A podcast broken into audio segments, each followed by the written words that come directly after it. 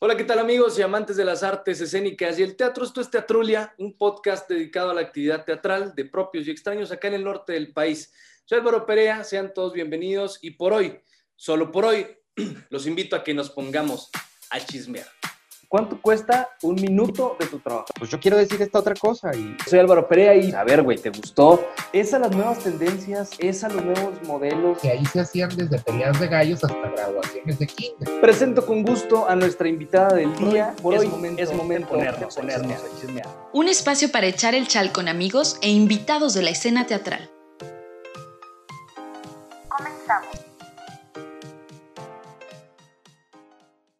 Presento con mucho gusto, este, bastante nervioso, pero con mucho gusto a uno de mis maestros, sin que él supiera que era mi maestro.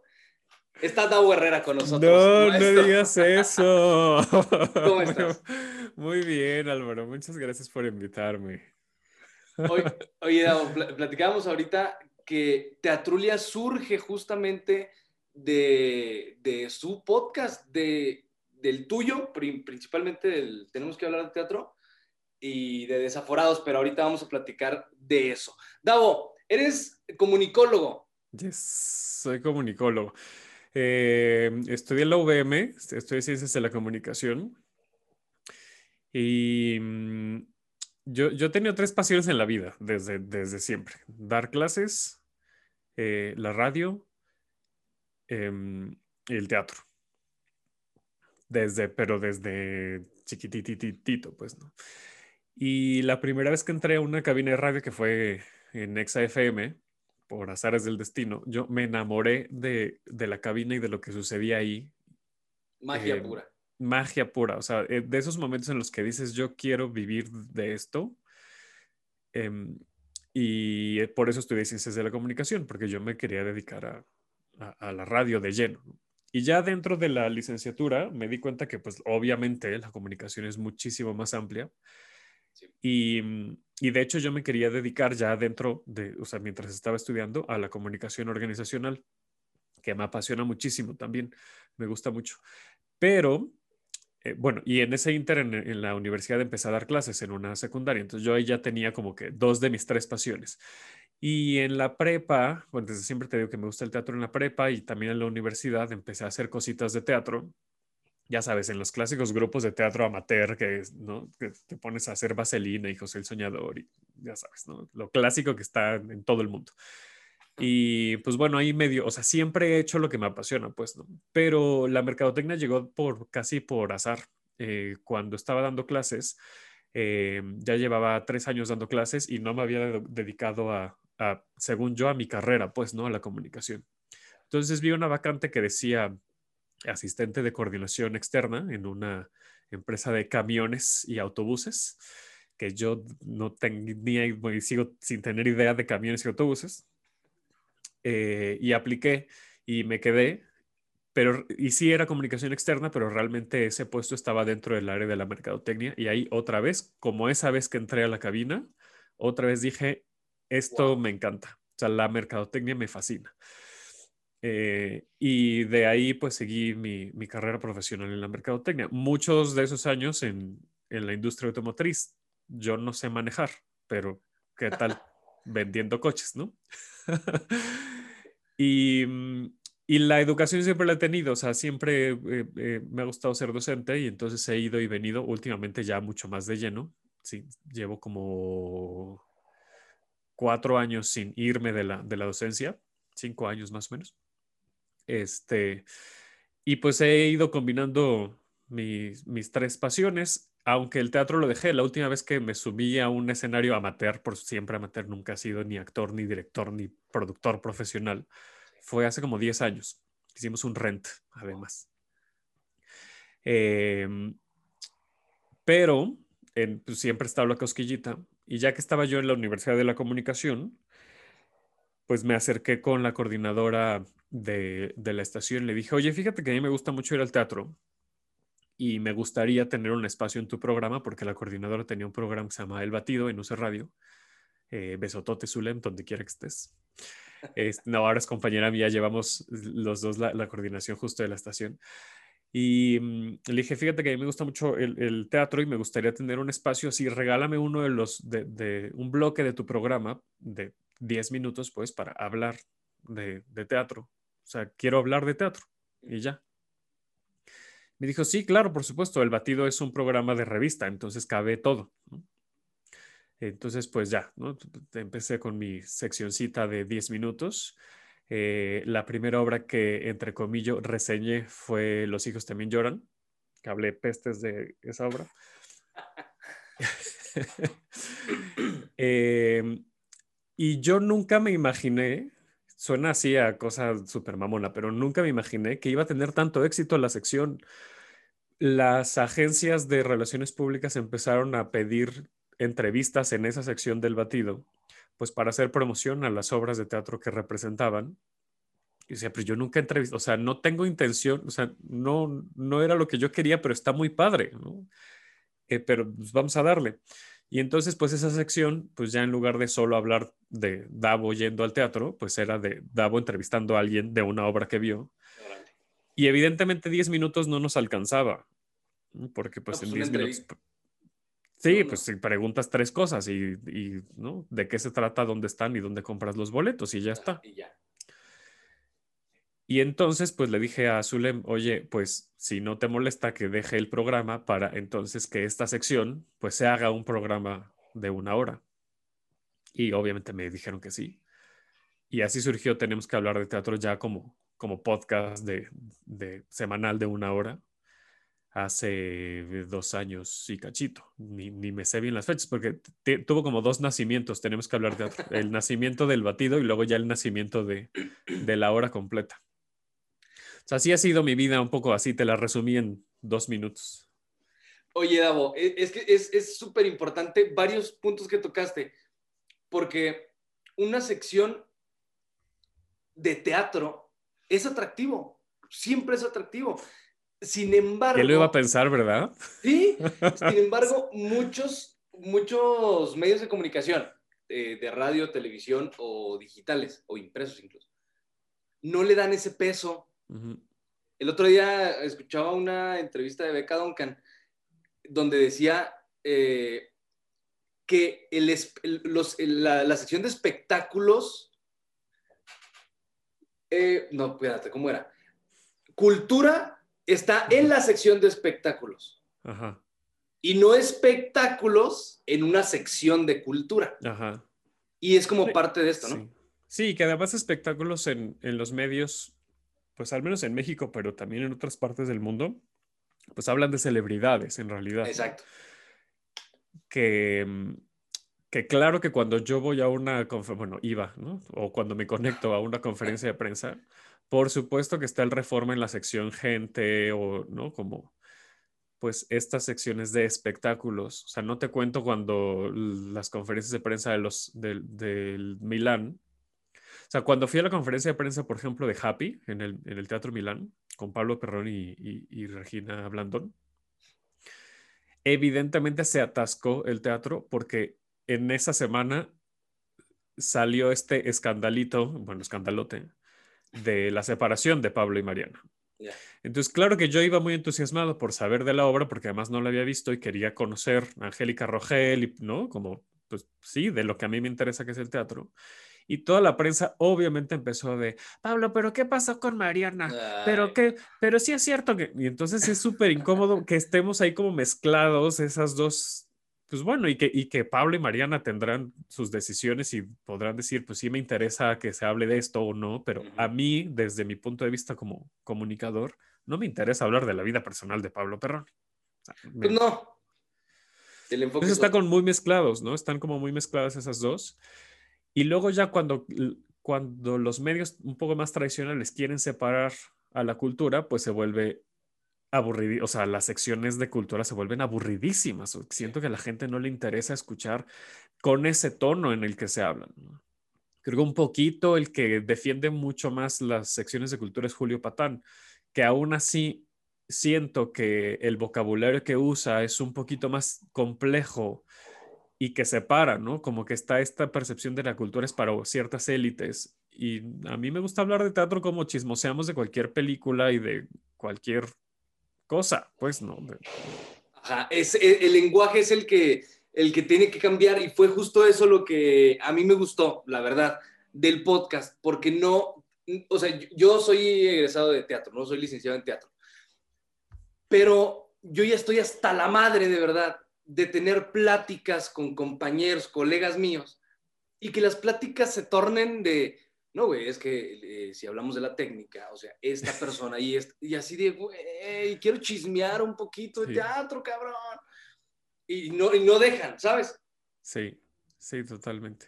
Entonces sí, o sea, el, el, lenguaje coloquial tiene que llegar al discurso, al comunicado de, de teatro, ¿no?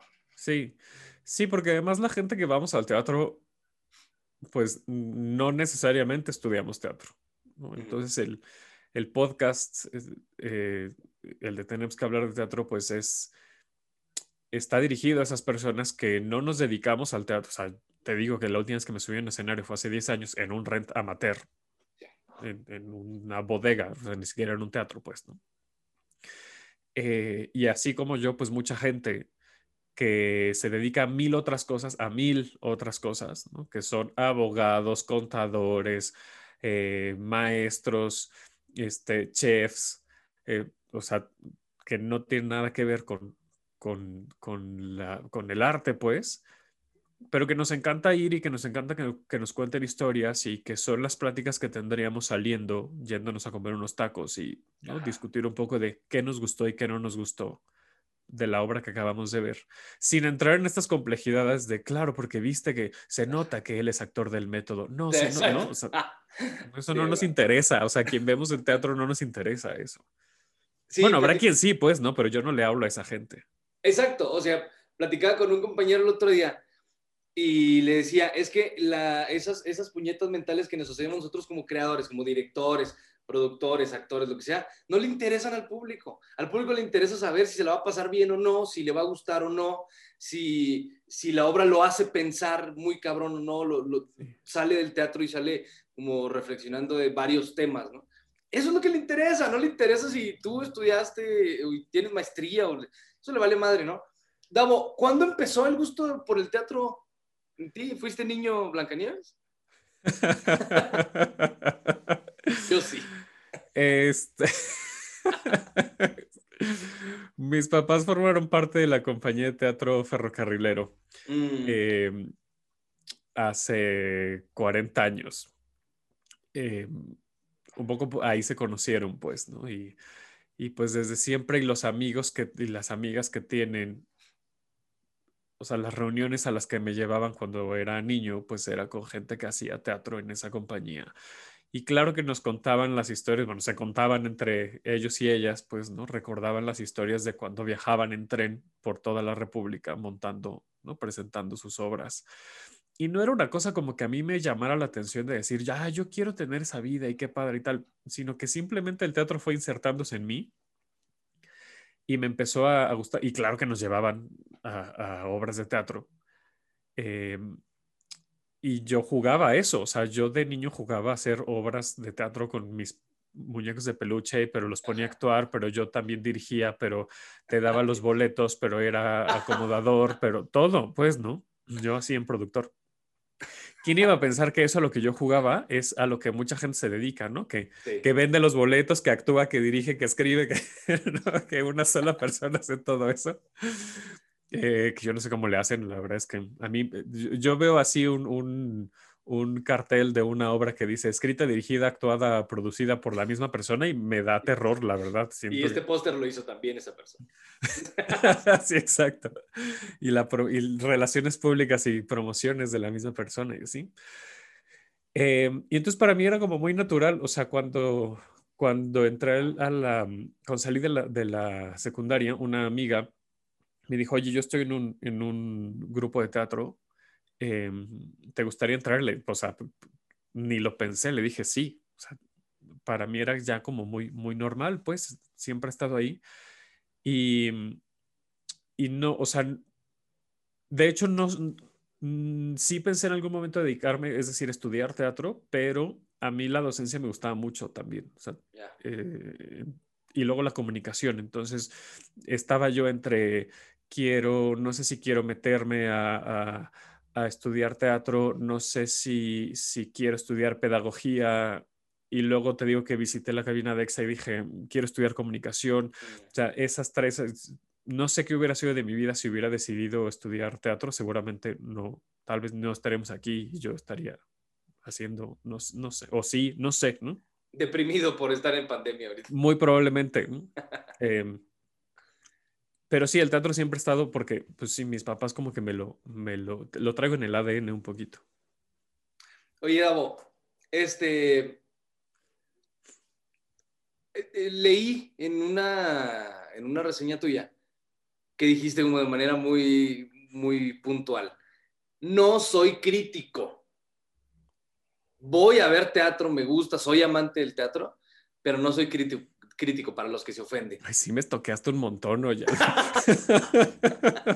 eso, lo tuiteé hace como dos años. Lo, lo, vi, sales en Google, ¿eh? Esa entrevista sale en Google. Dios mío.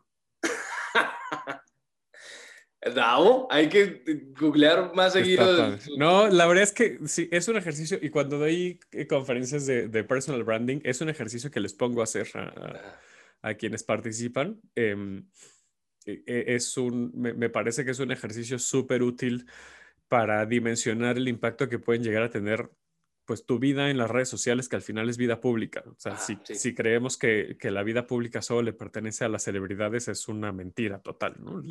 Si tienes una red social, eh, tu vida es pública. Sí por mucho que tengas tu cuenta con candadito y así, al final hay gente que te lee y que le puede tomar un screenshot y que después puedes subir ese contenido y demás, ¿no?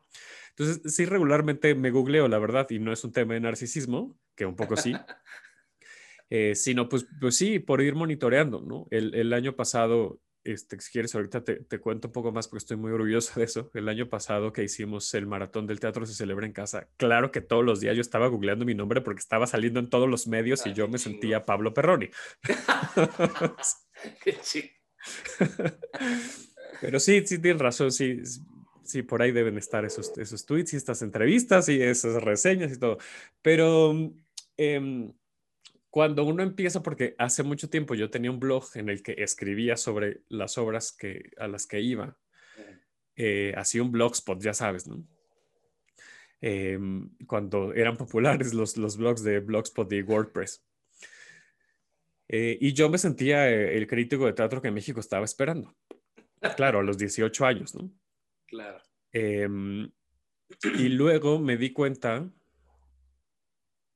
incluso gracias a Isabel Castro, que ahora forma parte también de Tenemos que hablar de teatro, que, mm, que ser crítico es una responsabilidad enorme y que no se puede tomar a la ligera y que tampoco es, o sea, ser crítico de teatro no significa decir que la actuación estuvo fantástica y memorable o que la iluminación estuvo pésima y que qué asco. Eso, pues, pues no. Es una, es una responsabilidad que yo no quiero tener porque Además, a mí hay una cosa que me, que todavía no, no, no estoy, eh, no hago las paces con, con, eso, que es cuando voy saliendo de una obra y la gente me pregunta, pero ¿qué te pareció? Cuéntanos tu experiencia, ¿no? Tuiteanos, que me la recomiendas o no. Es, esa, esa pregunta de me la recomiendas o no, a mí me estresa mucho, no, no puedo vivir tranquilo con esa pregunta porque es una responsabilidad muy grande. Ah. No me gustaría que la gente fuera o no fuera a ver una obra de teatro por lo que a mí personalmente me pareció. Que era un poco lo que hacía al inicio del, del podcast, ¿no? Que, ay, no, está, no la vayan a ver porque está bien fea. y no, me di cuenta que eso no, no suma, además no suma. Y el teatro necesita mucha ayuda, siempre la ha necesitado y necesita muchas manos que, que, hagamos red para que, para que pueda seguir viviendo. Y comentarios como esos no suman, ¿no? Evidentemente me han tocado entrevistar a muchísimas personas de obras que odié y que, y que en corto diría no la vayas a ver, por supuesto, pero públicamente no, nunca lo diré y si lo dije me arrepiento. Eh, porque no suma y a lo mejor hay gente que, que le gusta mucho esa obra la que yo detesté y que salí súper aburrido. Y hay gente que dice, a mí me movió mucho y me hizo recordar a mi abuelita. y que Entonces, cada, cada persona tenemos nuestra historia y nuestra manera de conectar con lo que vemos, así como nos gustan o no, porque eso pasa también, ¿no? Este, ay, a mí me gustó mucho la película tal, no, ya lo odié tal, pero como esa industria está mucho más fortalecida, que una persona le diga a otra si le gustó o no le gustó una película, no le afecta tanto. Y aquí sí afecta. Aquí sí hay gente que no va al, al teatro si tú le dices que no te gustó. Exacto. O sea, por ejemplo, una, una película que todo el mundo te dice, güey, está asquerosa, neta, desde el principio hasta el fin, está horrible. Mi esposa y yo cuando fuimos novios, la primera vez que fuimos al cine, vimos una película así. Y resultó que dar esa, esa reseña o, re, uh -huh. o, no recomendar esa película resultó en que fueran amigos de claro. nosotros a ver qué tan, qué tan pedorra estaba la película. Uh -huh. Pero caso contrario en el teatro. Este es... Dime. Uh -huh. No, es, es, lo contrario, porque además el ritual de ir al teatro representa mucho mayor esfuerzo para la gente. El, el ir al cine está mucho más interiorizado, es mucho más aceptado, es mucho más normal ir, el, ir, ir, al teatro no, es, es por alguna razón, eh, y que muchas veces lo entiendo, es decir, tú quieres ir a ver una película y tienes cuatro o cinco opciones cerca de tu casa, tú quieres ir a ver Exacto. una obra de teatro y te tienes que desplazar al lugar en el que se esté montando, no hay de otra, sí. ¿no? Entonces ese ritual cuesta mucho más trabajo y la gente estamos menos dispuestos a, a, a desplazarnos, a gastar, eh, si no tenemos la certeza, entre comillas, de que nos va a gustar. Y no pasa en el cine. Somos mucho más benevolentes con, con el cine. De, pues no me gustó, perdí dos horas de mi vida y ya no pasa nada. Pero si no te gustó una obra de teatro, como que sientes que todo el teatro es así. Sí, le, le, le, le agarras como corajito, así, uh -huh. ah, pues no voy, a, no voy a regresar. Eso nos pasa ahí en la Facultad de Artes con, con público, porque en la Facultad de Artes, digo, es, un, es una institución educativa y te, le permites tú al alumno este, presentar lo que sea, o sea, no tienes como una línea de, ni de géneros, ni de estilos, ni de nada, o sea, el alumno puede un fin de semana montar una comedia muy cagada y, y al fin de semana siguiente te vas a topar con teatro experimental, ¿sabes? Uh -huh. Y luego al siguiente fin de semana agarras una tragedia o nonona, ¿sabes? Y, y luego el público que, que, posiblemente puede ser fijo, o sea, clientes fieles, pues de, de pronto dicen, güey, yo soy fiel porque me gustan las tragedias y luego me traes a ver una muchacha que se encueró sin uh -huh, uh -huh. cosa, entonces no, no, no, entiendo. Pero sí es importante decir eso que, que tú comentas, no, no, recuerdo dónde lo escuché, en, en, uno de los canales que sigo, este, donde decían, a mí no me gustó nadita, pero quizá a usted le va a gustar, quizá yo andaba de malas, quizá ese tema es algo que yo tengo en mi, en mi persona del que no quiero hablar y que no quiero tratar, pero a lo mejor usted no. O sea, digo, la experiencia teatral es diferente para todas las personas. Para cada quien, sí. Se vuelve complicado también eso. Bueno, yo trato de disimularlo. Ya no verbalizo eso, por ejemplo, lo que acabas de decir, porque también me parece, no sé, no, tampoco me siento cómodo, que igual podría funcionar decir, a mí no me gustó, pero vaya usted a ver, ¿no? Eh, insisto, porque no, me, no quiero tener la responsabilidad de ser un referente, la verdad, al menos en este momento. A lo mejor después sí. Si, si me siento más preparado o que si realmente tengo más herramientas para poder explicar ¿no? las, las virtudes que puede llegar a tener una obra y separarlas de mi experiencia personal, no lo sé. Pero ahorita no, no me gustaría ser ese, ese referente, pero eh, pues quienes siguen el programa ya han encontrado ciertos códigos que tengo cuando cuando no me gustó no una obra. y entonces ya saben como el tipo de preguntas que hago, ¿no? Como que cómo llevo la conversación, ¿no? Y luego ya me lo han dicho así de, ya sabía que no te gustó esta, porque dijiste específicamente esta palabra que siempre dices cuando no te gustó y yo, híjole, ya se dieron claro. cuenta. No las voy a repetir aquí para que mejor escuchen el programa y descubran. Oye, esa, esa dinámica es, es muy interesante, está muy padre, porque muchas veces el periodismo cultural o la cobertura de esta fuente eh, de, de, cultura, de arte, este, se, se, basa en previas, ¿no? O sea, vayan a ver la obra que recomienda el director porque es un director muy chingón y porque va a tener actores muy chingones y porque la escenografía quedó chingona y el vestuario está diseñado por tal persona y está chingón. Vaya a verla, le va a gustar pero en tu caso, en, en, el tenemos que hablar, digo, también recomiendas ese tipo de, o sea, también esas previas, ¿no? Pero lo padre es que invitas a las personas después de haber visto la, la función.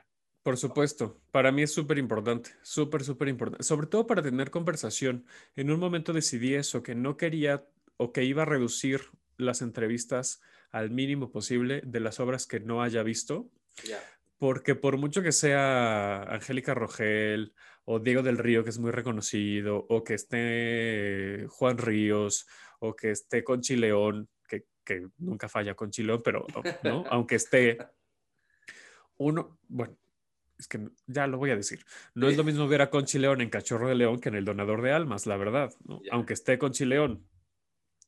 Entonces, eh, prefiero verla para que también la conversación sea más nutrida y que entonces podamos hablar de lo que se trata realmente la obra y no de ¿y cómo fue el proceso para ¿Y cómo te invitaron a participar? Esas cosas sí les puede a lo mejor interesar a algunas personas, pero a mí me gusta hablar de, de, ok, si vamos a recomendar o si vamos a hablar de la jaula de las locas, ¿qué le está pasando a Sasá durante la obra, ¿no? Durante la anécdota. ¿Y por qué Sasá tiene esta discusión interna todo el tiempo? ¿Qué es lo que está buscando? ¿No? Y que es como el rechazo que de pronto tienen eh, los otros personajes hacia la manera de ser de Sasá, ¿sabes? O sea, y entonces se vuelve mucho más nutrido y creo que se vuelve mucho más interesante para la gente que escucha el programa. Descubrir esas otras cosas que están por debajo de, de, la escena, porque a lo mejor la puesta en escena, la iluminación está horrible, la escenografía a lo mejor se ve súper mal, a lo mejor el vestuario está mal cosido, pero la historia es, es buena, ¿no? La historia puede tener un punto importante. Entonces, por eso prefiero ver las obras primero y luego hablar de ellas para que la entrevista tenga mucho más carnita, mucho más, eh, pues sí, eh, contenido. Sí, es que creo de, se deja de lado el háblame de, de lo que voy a ver para que me interese. O sea, por ejemplo, ¿por qué, por qué si me suena el nombre de Stan Lee? Digo, ah, entonces esa película va a estar buena porque es, es creada por Stan Lee. Pero ¿por qué? O sea, ¿qué sabes de Stan Lee, güey, para tú estar tan convencido de, la que, de que la película va a estar chingona? Ujú. Y, y- y creo que por ahí va el discurso, ¿no? O sea, dime, de, dime, eh, preséntame a los personajes Ujú.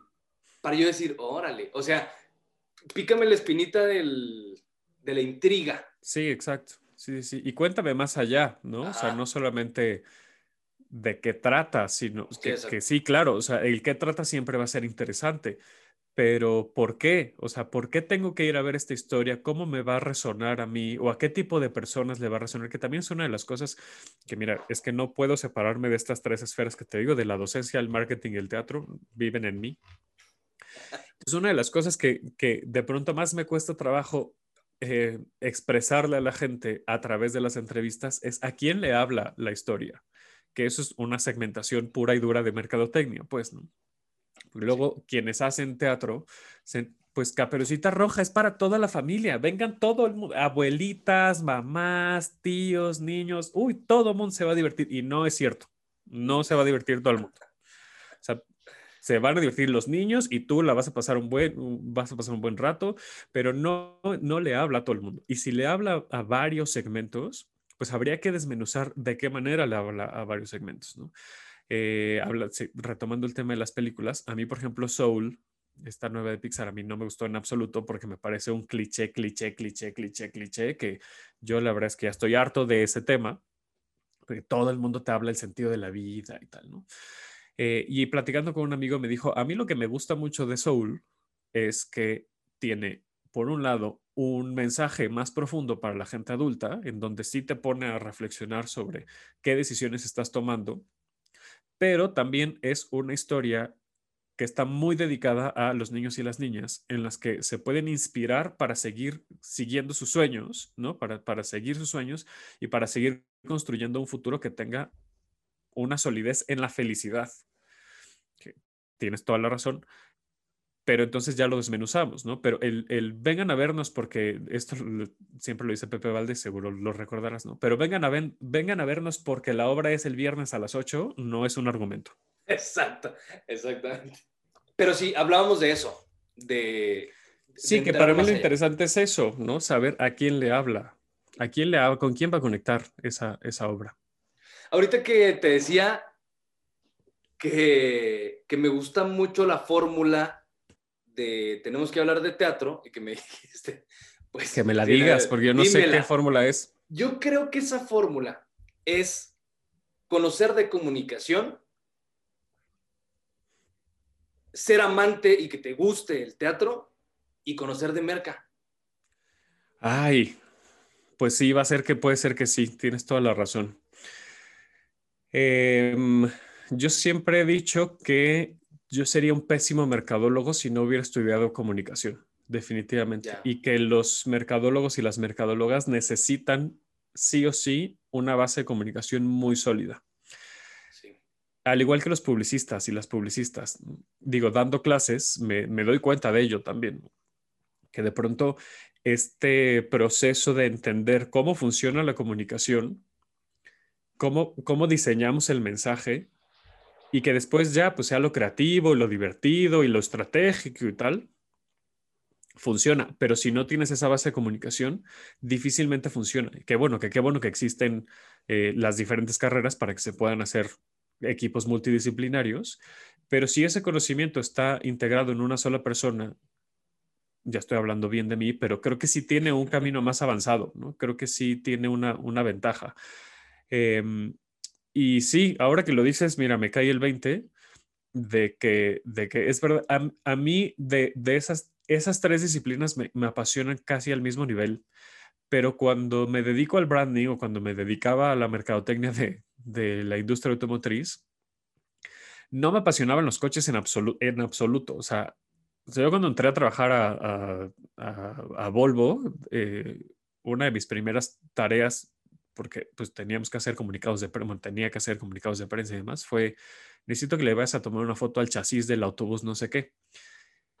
Y yo como siempre digo que sí, obviamente, y además así, ¿no? Chavito que este, va entrando, yo sí, sí, jefa. O sea, agarré la cámara, este, ve, ve a planta y habla con no sé quién para que, para que te acomode el chasis. Entonces, mientras iba caminando a la planta, dije, no tengo idea qué es un chasis, no sé qué voy a fotografiar. O sea, no, no, te, no tenía idea, no te- así, ni idea real. Ya. Parece chiste, pero realmente es anécdota. Que no tenía idea que era un chasis, no tenía idea de nada de motores. Bueno, sigo sin tener idea, la verdad. Pero lo que me apasionaba era comunicar. Lo que me apasio- Y luego lo que me empezó a apasionar era la mercadotecnia. Ya cuando fui gerente de mercadotecnia de una empresa de llantas, o sea, gerente nacional, pues, de, de una empresa de llantas, a mí las llantas me parecen la cosa más aburrida del mundo y que si el dibujo, pero que si... La, la- pero a mí me encanta la mercadotecnia. Y esto que dices es muy cierto, las pasiones. Si estás haciendo lo que realmente te apasiona, el resto fluye, Sí. fluye, fluye, fluye. Claro que ayuda. Y yo lo- cuando trabajaba después en, en, en una, en un corporativo de agencias de, de autos, eh, veía mucho la diferencia. Yo, yo sentía que me tenía que esforzar el doble por rendir lo mismo que mi compañero, que también era gerente de mercadotecnia, que a él sí le súper apasionaban los coches.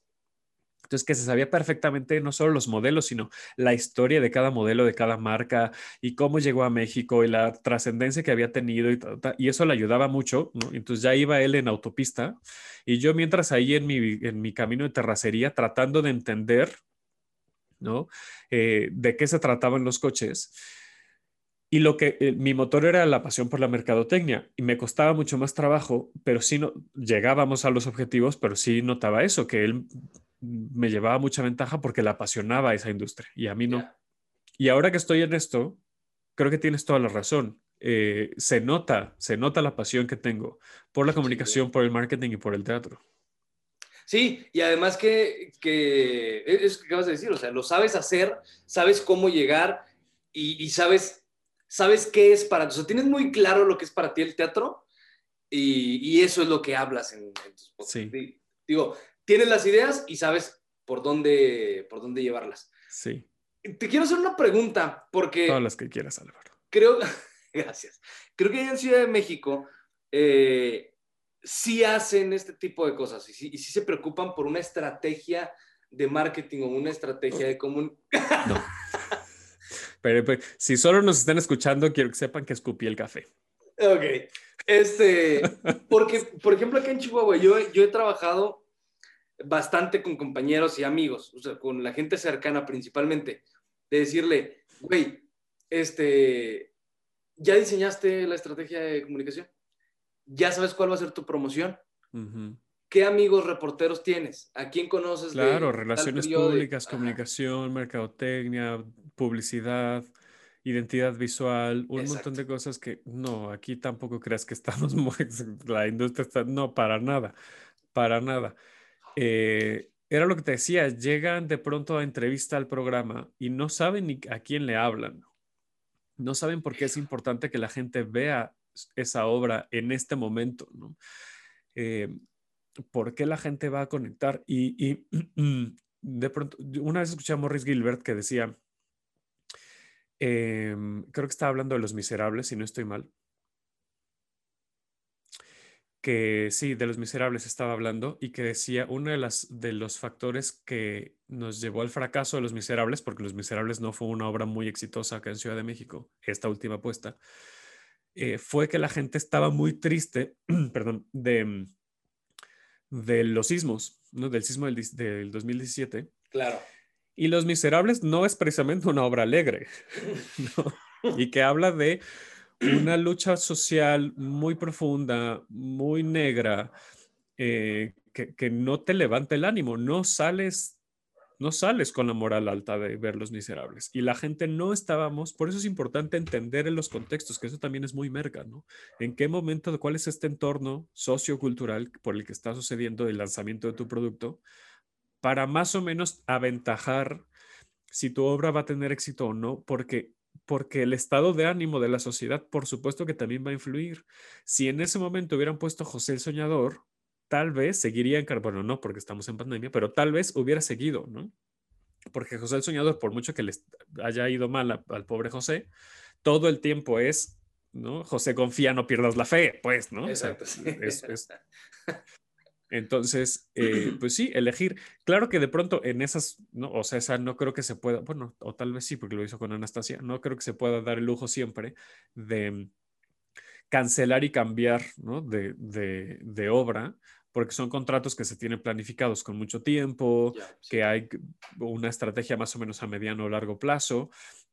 Pero sí creo que si esas grandes empresas como César no toman en consideración esos factores, pues perdón, pero otras compañías más pequeñas que menos no tienen muchas veces ni siquiera la capacidad para hacer una investigación suficiente para determinar esos factores que le pueden llevar al éxito a la, empresa. Y por otro lado, Now Playing, por ejemplo, que es un unipersonal chiquitito, chiquitito, chiquitito, dirigido por René Sabina y protagonizado por, por eh, Manuel Lapín, funciona fantásticamente, sobre todo ahora en pandemia, porque es un grito de esperanza y de vivir el día y de reencontrarte con tu pasado y de poder sanar muchas cosas. Y claro que ese mensaje lo necesitamos en este momento, ¿no? Pero no, realmente no hay una, o sea, yo no veo una estrategia, Más o menos se trata, y, que por azares del destino también, bueno, eh, sobre todo por el podcast, eh, pues me he tenido la enorme, eh, el enorme honor de que me llamen de pronto de, de compañías o de proyectos para que les asesore un poco sobre mercadotecnia. Ahora voy a estar dando unos talleres para la UNAM. No lo voy a venir yo en la vida, o sea, yo, ¿cuándo me iba a imaginar que yo iba a dar un taller de mercadotecnia para, para productos culturales en la UNAM? Yo eso lo veía súper lejano y va a suceder este año. Eh, y eso, e, eso es un poco resultado del podcast, ¿no? Del, el podcast también me ha llevado a, caminos que nunca sospeché. Oye, Davo, este, ahorita que estás eh, hablando de eso, de lo que te ha pasado y lo que te está, está, por pasar, perdón, se movía. hay un ligero corte. Este, nadie de, nadie de la gente cercana que yo he conocido de teatro, eh, incluso algunas personas que están allá, me da mucha risa escuchar una frase de Adriana eh, Morales, que está allá en, Ciudad de México, no sé si la ubiques. Estaba en el foro, no, en la, capilla. Estaba en la capilla. Ah, ya, ya, ya. ya. Mm. Adriana, una flaquita. Este, Y ella cuando terminaba las funciones decía, si le gustó, recomiéndenos. Si no, ah, no, No. recomiéndenos a sus amigos. No, Y si no no le eso, gustó, favor. Y si No no, le hagan eso. gustó, recomiénnenos a sus peores enemigos. Ajá. Y es de, no, pues no, o sea, no, No va por ahí eso. la cosa, ¿no? Ese es un chiste súper 2000ero, así de que, de, así 99, 2000, lo, lo decían las compañías y era muy hilarante, pero ya 20 años después, ya no, las audiencias ya no somos las mismas, evidentemente. Y no, cero me gusta esa frase porque, porque además siento que es como seguir menospreciando la labor que estás haciendo en el escenario, ¿no? Como, como abrir la posibilidad a, ah, esto pudo haber estado horrendo. Pues bueno, pues tráete a la persona que más odia para que sufra. Y o sea, to- todo, hay una carga ahí se- se- semiótica y semántica que está terrible en esas, en esas frases. No, no, no lo hagan. Gente que nos escuche que hace teatro, no hagan eso, por favor. Tráetelos para que sufran con el teatro y No, y, no, pues, vuelvan, y no vuelvan jamás. Oye, Davo. ¿tú crees que el teatro eh, tendría un, un- un brinco de profesionalismo? Oh, no sé si decirlo de esa manera, pero que le iría mejor al teatro si se preocuparan por este tipo de cuestiones, o sea, por, por diseñar una estrategia de comunicación y promoción. Sí, sobre todo si se diseña, que eso no lo sé hacer tanto. Yo hacía autopromocionando, eh, sí sé hacer muchas otras cosas, pero esto no. Si se diseña una estrategia de negocio, que eso es otro de los temas que son muy álgidos con la, con la gente que hace teatro y artes en general, porque hay este tipo de personas que es totalmente válido y está bien, que dicen, el teatro es exploración y aprendizaje y no voy a prostituir mi arte porque no es una moneda de, intercambio, pero corte A, no tengo para pagar la renta, pinche vida, me- o sea, ¿no? Entonces, como, pues, pues, lo siento, vivimos en un mundo capitalista en el que necesitas dinero para poder sobrevivir y pagar tu renta. Y si lo que te apasiona es hacer teatro, pero no lo quieres sacrificar para ganar dinero, entonces que no sea tu, tu trabajo principal. Dedícate a hacer otra cosa que te reditúe y el teatro que sea a lo mejor tu hobby que te llena de vida y que te puede ah, ¿no? dar este- esta capacidad de exploración y de aprendizaje y lo que tú quieras. em, que está bien, pues, ¿no? Puede ser una manera de vivir, pero la gente que se dedica de lleno al teatro y se la pasa quejándose de que, de que no va a, sacrificar esta, esta parte artística por el dinero, pero que no tiene para pagar la renta, pues entonces sí deberíamos entonces preocuparnos por diseñar productos culturales y artísticos que sean de buena calidad, que a la gente le puedan interesar, que estén bien dirigidos y que tengan un modelo de negocio detrás para que entonces pues tengas tu carrera profesional que te apasiona, pero que además te deje dinero. Sí, y, y- y no, o sea, dejar de ver como mercenarios, por ejemplo, a Alejandro Go, a Morris Gilbert, a todos estos productores que dicen, es que a ellos los, los mueve el dinero. Pues a huevo, o sea, es- esos vatos quieren comer, ¿no? Y, y el teatro sí, el teatro se merece ser un, un producto que consuma la sociedad, ¿no? Sí, Deje lana.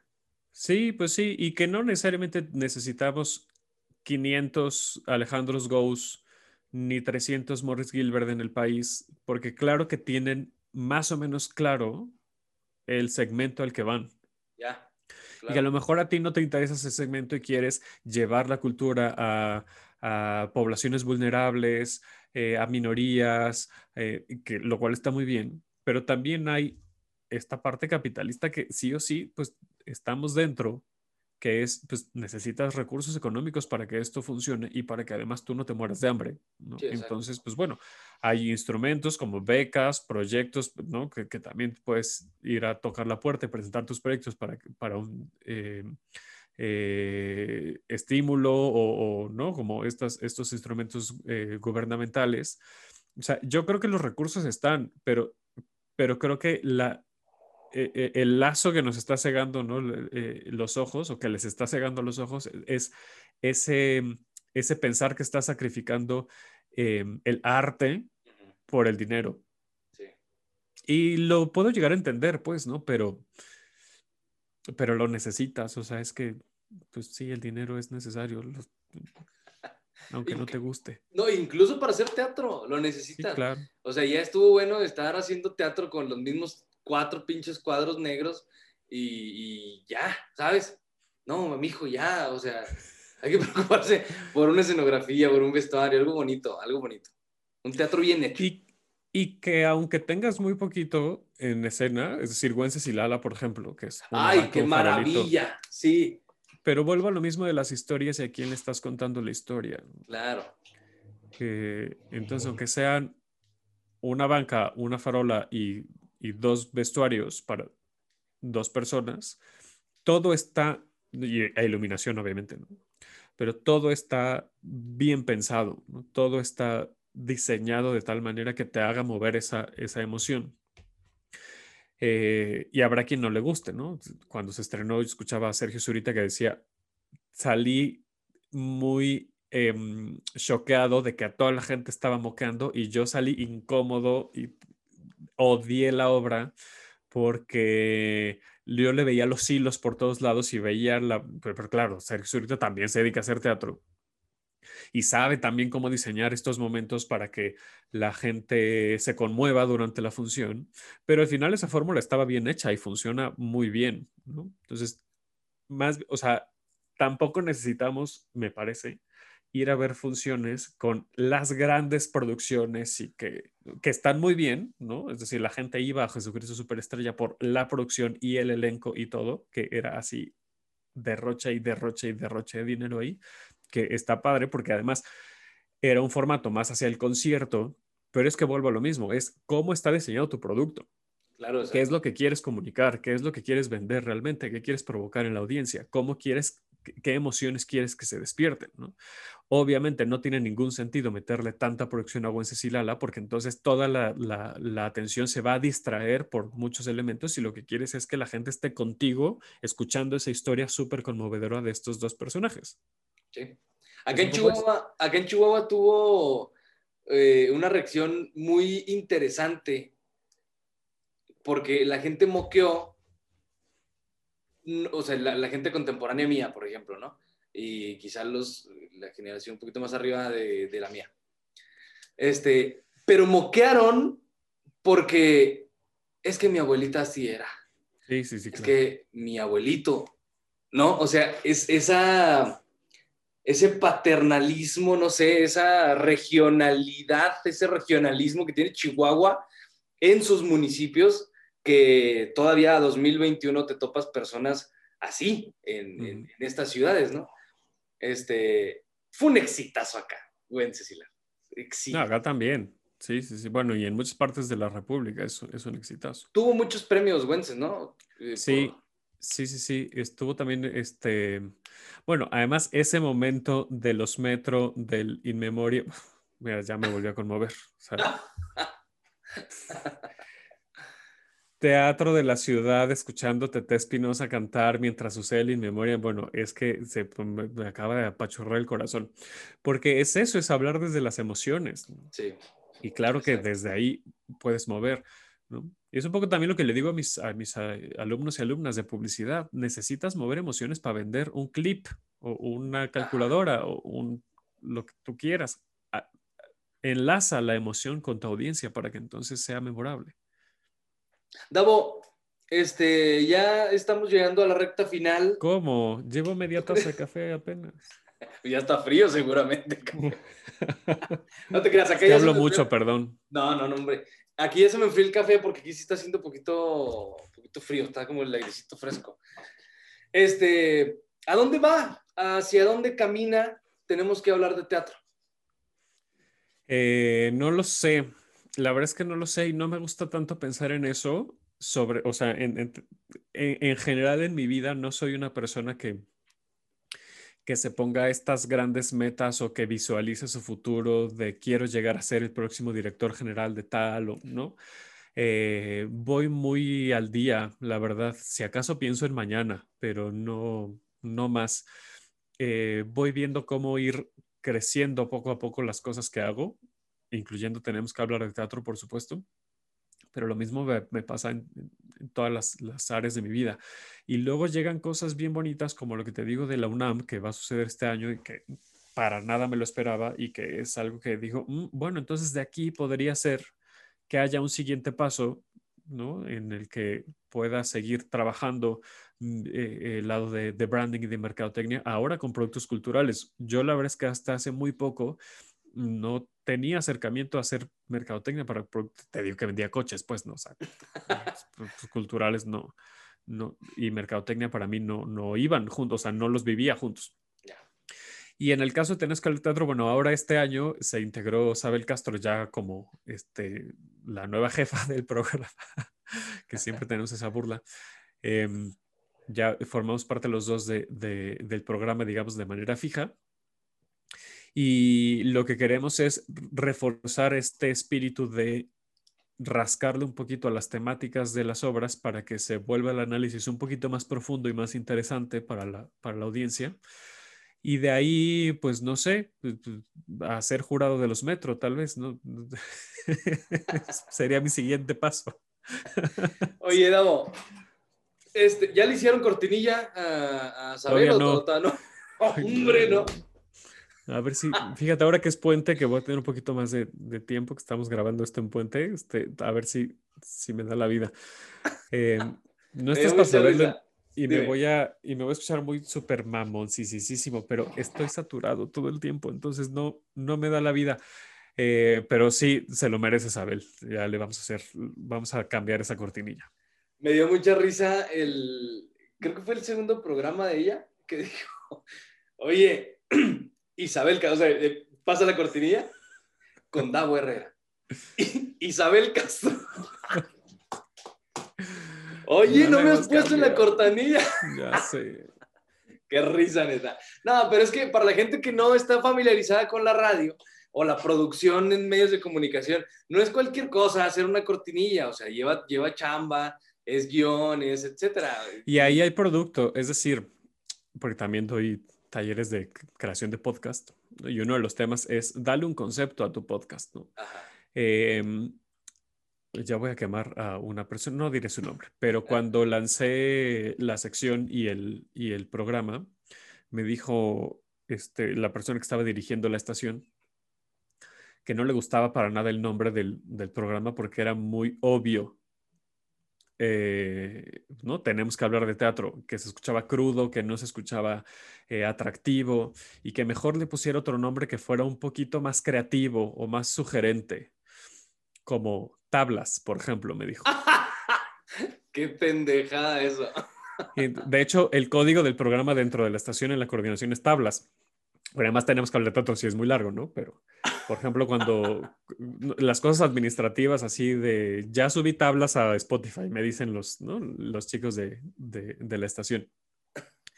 Se, se quedó el, el- el código hacia adentro este, de, la estación por, por la ridiculez que estaba diciendo este hombre. Ay, no. Y justo es eso, o sea, cuando generé la idea, cuando toqué la puerta de Sunem y le dije, quiero hablar de teatro, es porque tengo que hablar de teatro, porque la gente creo que tenemos que hablar de esto, porque no se habla como yo quiero al menos que se hable, que es desde la experiencia personal de un espectador que no tiene ninguna pretensión de ser más o menos, ¿no? De, de, de ser como, eh, de darle la seriedad al teatro, pero no desde un escalón más arriba, sino pues hablemos de, de lo que está sucediendo en, en, en- en el gremio. Y todo el concepto de- del programa, es decir, las cortinillas y demás, ahorita no hay cortes ya en, en la estación, porque son, es la hora completa en, en Facebook Live, eh, pero los cortes, a, lo- las cortinillas a corte, eh, todos eran con una intención de este momento en el que, en el que tu pareja te sienta enfrente y te dice, ven, siéntate, tenemos que hablar. Tenemos que hablar. Entonces, todo el concepto del programa es así, o sea, sí hay un concepto de, de, de este encuentro serio, eh, pero claro, es, es- la cortinilla dice, llega un punto en toda relación en el que escuchas esas palabras, tenemos que hablar y luego cambias el, el mood de teatro, tampoco nos la tomemos tan en serio, no vamos a hablar de nuestra relación y de que te voy a cortar, hablemos de teatro, ¿no? Eh, y es un poco eso, ¿no? El- eh, incluso en las, en las cortinillas y, en, y en- en lo que hago trato de que siempre haya una historia que contar, ¿no? Que haya un concepto que lo, que, que lo envuelva.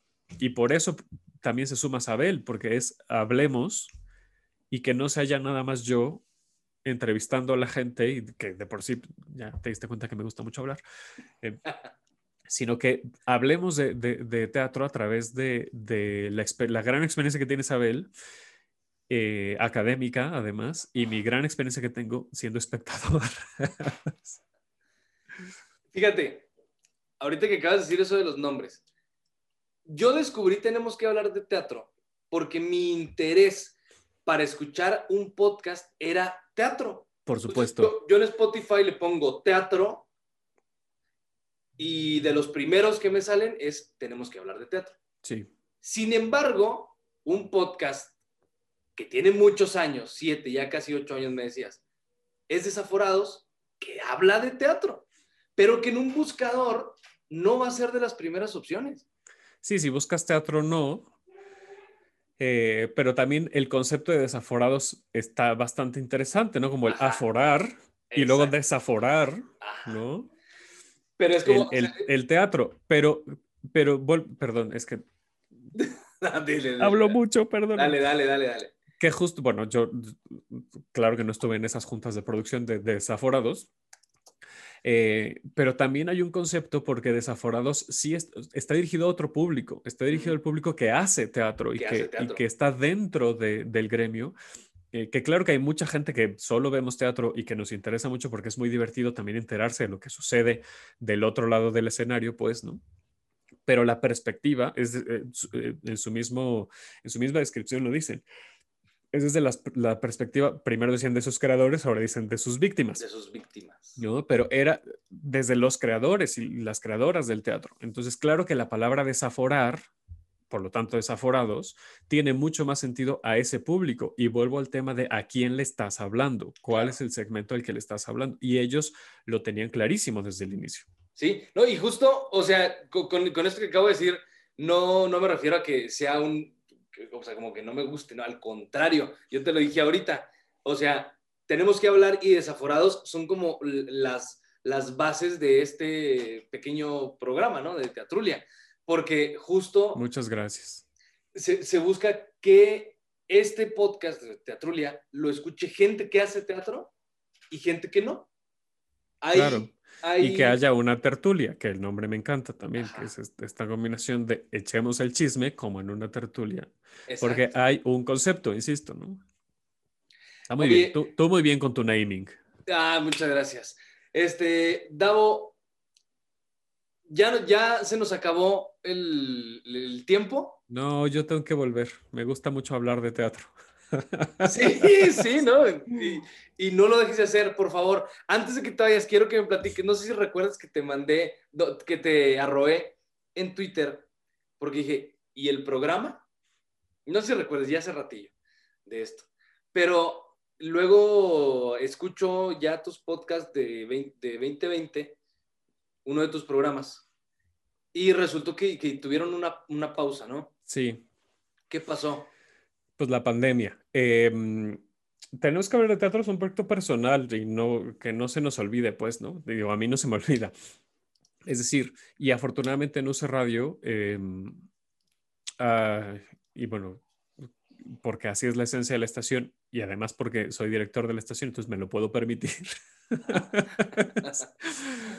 si hay mucha flexibilidad, ¿no? Es decir, si, si eh, los locutores o las locutoras de pronto no sienten comodidad de hacer un episodio una semana o, quieren suspender sus programas por X o Y, lo pueden hacer sin bronca porque no hay un compromiso comercial, porque además estamos dentro de la Universidad de la Comunicación. Y entonces no hay necesariamente un compromiso comercial de, no, pues ahora lo tienes que hacer cada semana porque los patrocinadores y tal, no existe eso. Y cuando empezó la pandemia, em, que hicimos este, el teatro se celebra en casa, que todo era em, muy inesperado y muy estrepitoso, todo, todo, todo lo que estaba sucediendo en redes sociales con respecto a la industria teatral. Pues yo dije, bueno, pues claro, sigamos hablando ahora de las cosas que están haciendo y me parece muy interesante que, ¿no? Que se está eh, moviendo todo lo digital, eh, pero como todo el mundo queríamos, pensé que esto iba a durar dos meses. Sí, todos. Y luego resultó que no. y ya las cosas que empezaba a ver en Zoom o en Go Live o cualquier plataforma me movían lo mismo que ver un reloj de arena caer. El otro día me dijo una amiga, eres muy creativo cuando eres malo. Sí. Sí, la verdad. me reí mucho. Debería ser guionista de, comedia oscura. y esto me lo dijo porque estábamos en un taller y le dije, ay, este taller está más aburrido que ver Hallmark. Súper aburrido. Pues bueno, me movía lo mismo, me movía lo mismo que ver así un reloj de arena. Nada, absolutamente nada. Y, y de hecho me estaba dando mucho coraje porque comunicólogo y de pronto era monólogo de X este, actor, ¿no? El, que sea, en Zoom, eh, a contraluz no se le oía nada porque tenía el micrófono solamente en la computadora, que la tenía a un metro de distancia, porque si no, no se alcanzaba a ver. Entonces, ¿sabes? Como de esas cosas que digo, se puede arreglar con, con tan poquito y me puedes dar un producto tan entretenido y no lo estás haciendo porque porque no estás tocando las puertas. Yo le decía a Sabel en, ese, en, esa etapa, no puedo creer que nadie conozca a alguien o a nadie más bien que haga televisión y que le pueda asesorar en, en cómo encuadrar la cámara, en cómo iluminarse, en cómo ponerse un micrófono. O sea, no, no me cabe en la cabeza que no conozcan a nadie que haga audiovisuales. O sea, es, ya es unas ganas de, de, de querer hacerlo así, de porque es mi teatro y no voy a querer ayuda de nada, ¿no? O sea, entonces eso me puso muy mal dije, y no tengo ganas de hablar en este tono porque la gente tampoco se lo merece. Entonces, pausa, hagamos pausa. Empecé a hablar de otras cosas, ¿no? Los últimos dos programas de esa, de, esa primera parte de la, de la temporada, em, los últimos tres programas fue así de, bueno, y pues, ¿qué hemos aprendido en estos meses, no? Si teníamos ahí a Rina Ravlevsky y a, ¿no? a y gente así hablando de, de qué nos ha gustado y qué no y el último de esa temporada fue, pues bueno, este Jorge Caballero, este Ana González Bello, eh, Adriana Llaveres hablando de esta, e, este movimiento entre teatro y pantalla, que era como que más o menos lo que, de lo que quería hablar porque estaba sucediendo esa transformación. Pero dije, ya no hay temas porque no hay obras y este programa va de cartelera. No es desaforados en el que sí puedes hablar de, ¿no? de muchas otras cosas, o, o, o, el aquelarre en el que puedes hablar de series y de lo que tú quieras. Este programa va de cartelera y es un, y es un proyecto personal y no me siento cómodo de estar hablando de cosas que estoy odiando ver. Ya. No quiero transmitir eso tampoco. Entonces, bueno, pongamos una pausa.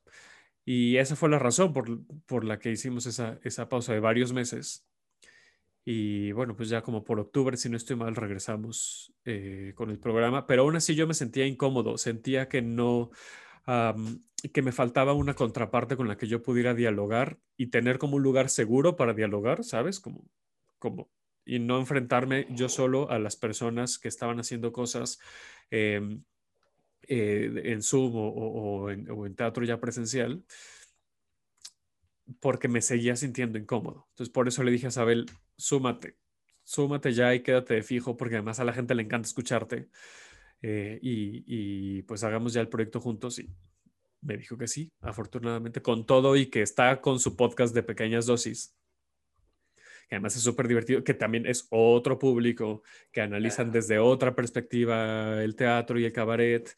Eh, y pues así va evolucionando. Por esto digo también que no, le, que no sé cómo va a evolucionar el programa, porque a lo mejor, em, no sé, regresamos a, semáforo verde pronto y las obras me siguen pareciendo un reloj de arena y, quiero otra pausa porque, ¿no? O sea, no sé qué va a pasar.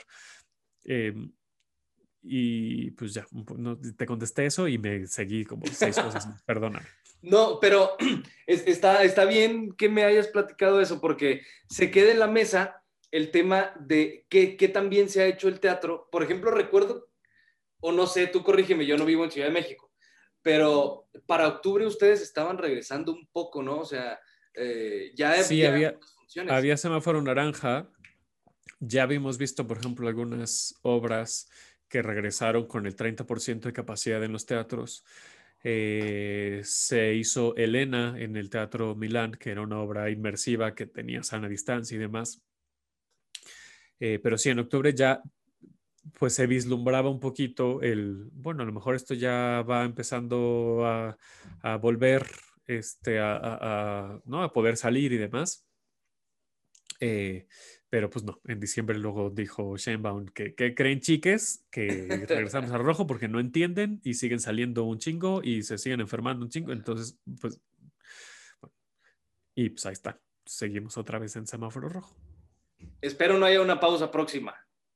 Yo creo que no, al menos ahora no, no lo tengo contemplado, porque además insisto, gracias a la integración de Isabel al programa, eh, pues me ha estado recomendando cosas que hemos visto de teatro que hay en Chile, de teatro que hay en Argentina y que podemos hablar de eso perfectamente, incluso con invitados e invitadas de, esos países, porque están en línea y entonces la gente los puede ver en toda Latinoamérica. Entonces, yo creo que por ahora no, no vislumbro ninguna, ninguna pausa. Oye, antes de irme, quiero preguntarte, así tu opinión, breve o no de... Porque sabes que hablo un montón. de, de Teatrix. ¿Qué tal Teatrix? Eh, no la he explorado tanto. Ahora lo voy a explorar más porque viene el festival de monólogos, que hay unos que me interesa mucho ver y que me parece un, un esfuerzo bien interesante. Eh, y lo resumo a lo que he estado diciendo todo este casi año con respecto a las, a las obras eh, que se están transmitiendo en digital.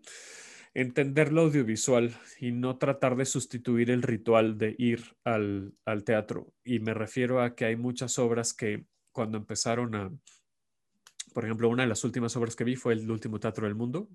No sé si fue de las últimas, pero bueno, de que recuerdo. Y que fue de las primeras que se lanzaron en, en virtual, con, con, la pandemia. Y vi, empecé a ver El último teatro del mundo en video y dije es que no hay manera de que esto sobreviva porque es una cámara fija con el audio al aire, no se escucha nada, no se entiende nada, hay un eco espantoso. La gente que estaba al lado de la cámara se aplaudía, pues escuchaba más el aplauso que lo que decían. Entonces, ese tipo de, de, de materiales no me gustaría verlos en Teatrix. Según yo no hay, Sí, eh, pero no me gustaría verlos en, en, Teatrix porque demeritan mucho la experiencia, insisto, el ritual de ir a la sala. A mí me gustaría ver materiales que, de, que me entretengan, que estén bien grabados, que estén bien hechos y que además me sigan dando la cosquillita de salir de mi casa cuando se pueda y sentarme en una butaca para disfrutar eso que vi, poderlo disfrutar en vivo, porque son dos lenguajes diferentes. ¿no? Eh, y no es nuevo, pues, ¿no? Hay muchas obras eh, de teatro que están basadas en películas y que aunque por mucho que te sepas la película, te va a gustar ir a ver la obra de teatro porque es una experiencia diferente. Que cuando vino, cuando estuvo todo sobre mi madre aquí en Ciudad de México, pues obviamente se atascó el teatro, bueno, según yo, se atascó, la verdad es que no, capaz que no, y tengo, ¿no? Una percepción equivocada, porque aunque aunque hubiera mucha gente que le gustara la película y se la supiera de memoria, pues la experiencia es diferente. ¿no? Claro. Lo mismo pasa con muchos musicales. Vas a ver Chicago, aunque por, porque son dos productos diferentes, son dos experiencias distintas. No es lo mismo ver Chicago en el escenario que ver la película, que también es fantástica, o muchas otras, pues. Entonces está bien, a mí me gusta que exista la plataforma. Eh, y creo que están cuidando mucho la calidad de, de, lo que, de lo que se está subiendo y espero que sigan así. Y yo voy a empezar a usarla apenas eh, por el Festival de Monólogos que, que, que, viene, que además ya agendé con BioGG, que es la, la de Relaciones Públicas del festival. Creo que los próximos seis meses ya están agendados porque ya vimos cómo van a ir sucediendo los monólogos y queremos entrevistar a mucha gente en el programa. Entonces, al menos yo creo que de aquí a que termine el Festival de Monólogos, tenemos que hablar de teatro, sigue al aire. Qué padre. No, pues muchas gracias por aceptar la invitación, gracias por tomarte el tiempo de echarte la teatrulia con nosotros. Muchas y, gracias a ti. Y las puertas están abiertas, ¿eh? Muchas gracias. Muchas, muchas gracias. Fue un placer. Este, disculpen a la gente que si ya les aturdió mi voz, yo sé que no tengo la voz más melodiosa. Pero bueno, espero que les haya entretenido. Disculpen que hablo tanto, que no me para la boca. Ya me voy a callar. Me, Muchas me gracias, Davo. ¿Cómo, ¿Cómo, te encuentra la gente en, en redes? Arroba Davo Herrera 9 en Twitter e Instagram eh, facebook.com diagonal tenemos que hablar de teatro. Sí, yo sé que cuesta trabajo escribir todo junto, pero así aparece. Eh, porque estoy, estamos migrando justo esa, esa fanpage que tenía que era como personal al programa. Y arroba hablar de teatro en Twitter también, eh, que ese es el Twitter del programa. ¿Qué día publicas en vivo? Ah, ah, estás, haciendo live, ¿verdad? Transmitimos en vivo los miércoles a las 2 de la tarde, hora Ciudad de México. Eh, y se queda en podcast. Eh, todos los episodios en Spotify, Apple Podcast, eh, Himalaya, Google Podcast, todas las plataformas. Perfecto, muchas gracias. Gracias a ti, de este, verdad. Muchas, muchas gracias. Y no dejen de hacer, tenemos que hablar de teatro, por el amor de Dios. Porque de verdad tenemos que hablar de teatro. Porque tenemos que hablar de teatro gracias. algo, algo muy chistoso que, que escucho cualquier persona en la televisión o en, ¿no? que, que, dice tenemos que hablar y yo siempre termino la frase de teatro. teatro. sí, claro, claro. Pues Muchas gracias, Álvaro. A usted que se quedó hasta el final, le agradezco por seguirnos. Recuerda que estamos en Facebook, estamos en Twitter, en Instagram, nos encuentra como Teatrulia MX. Este, soy Álvaro Perea y sin más preámbulo lo invito al próximo miércoles en punto de las 7 de la tarde para encontrarse con personajes de la escena teatral del norte y no tan norte de Ciudad de México como Davo Herrera. Este, gracias. Adiós. Hemos llegado al final. Nos escuchamos el próximo miércoles para echarnos la teatrulia. No olvides seguirnos en Twitter, Instagram y suscribirte a nuestro canal en YouTube. Búscanos como arroba teatrulia-mx. Porque teatruliar entre amigos es más emocionante.